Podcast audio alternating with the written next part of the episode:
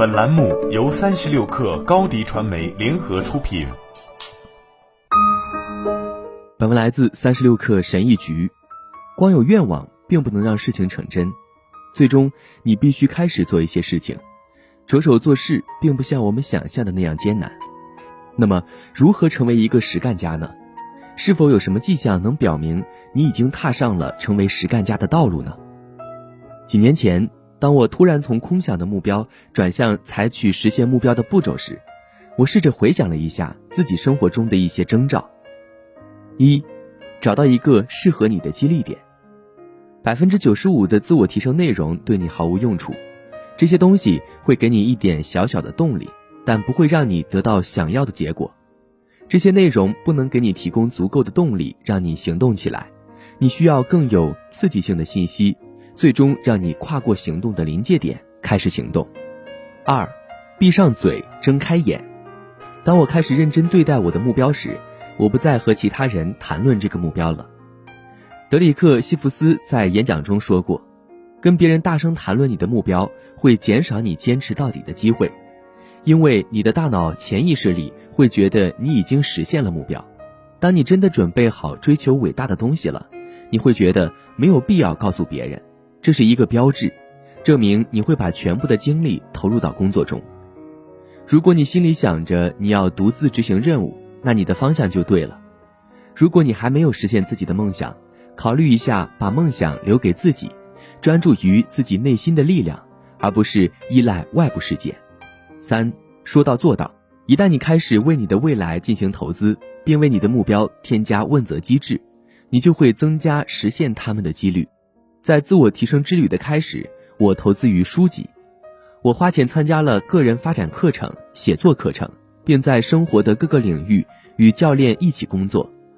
我现在总是在某种程度上和教练或导师一起工作。饶米特塞斯有句话说：“给我看看你的日历。”告诉我你的钱花在什么上，我就知道你的优先事项是什么。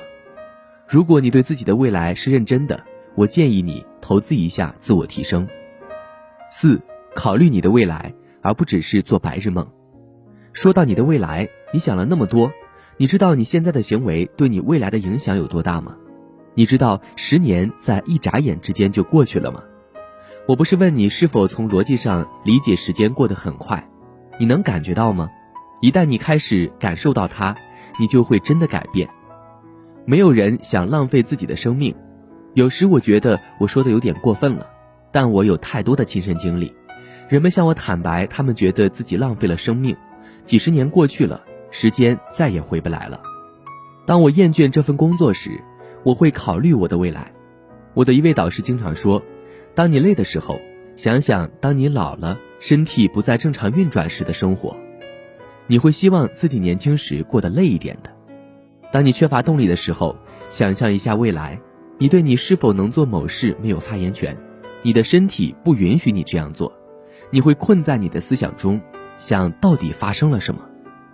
考虑一下你的未来，如果你从内心深处感到有些事情必须改变，那么你就在改变的道路上；如果没有，看看周围，看看那些比你年长的人，不加评判的问问自己。你是否希望自己的生活像他们一样？用这些信息来指导你未来的决定。五，达到一个没有回头路的点，这是你将成为一个实干家，而不仅仅是一个空想家的真正标志。你厌倦了，受够了现在的生活方式。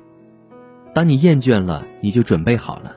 你不能忍受现在的工作了，不能再忍受和一群半抑郁的人一起抱怨的时光了，不能忍受每天的焦虑了。别再假装你不想要你想要的东西了，想要什么就想要什么。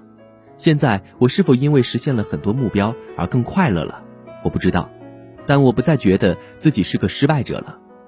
我不是在告诉你该怎么做，我只是告诉你我知道的。这些是我观察到的一些重要迹象。如果你觉得你已经快到可以去做的时候了，那就去做吧。光想象并没有帮助。一旦你行动起来，开始做你知道你需要一直做的事情，你就会后悔怎么没早点开始，但你也会高兴自己终于开始了。好了本期节目就是这样下期节目我们不见不散。高迪传媒为广大企业提供新媒体短视频代运营服务商务合作请关注微信公众号高迪传媒。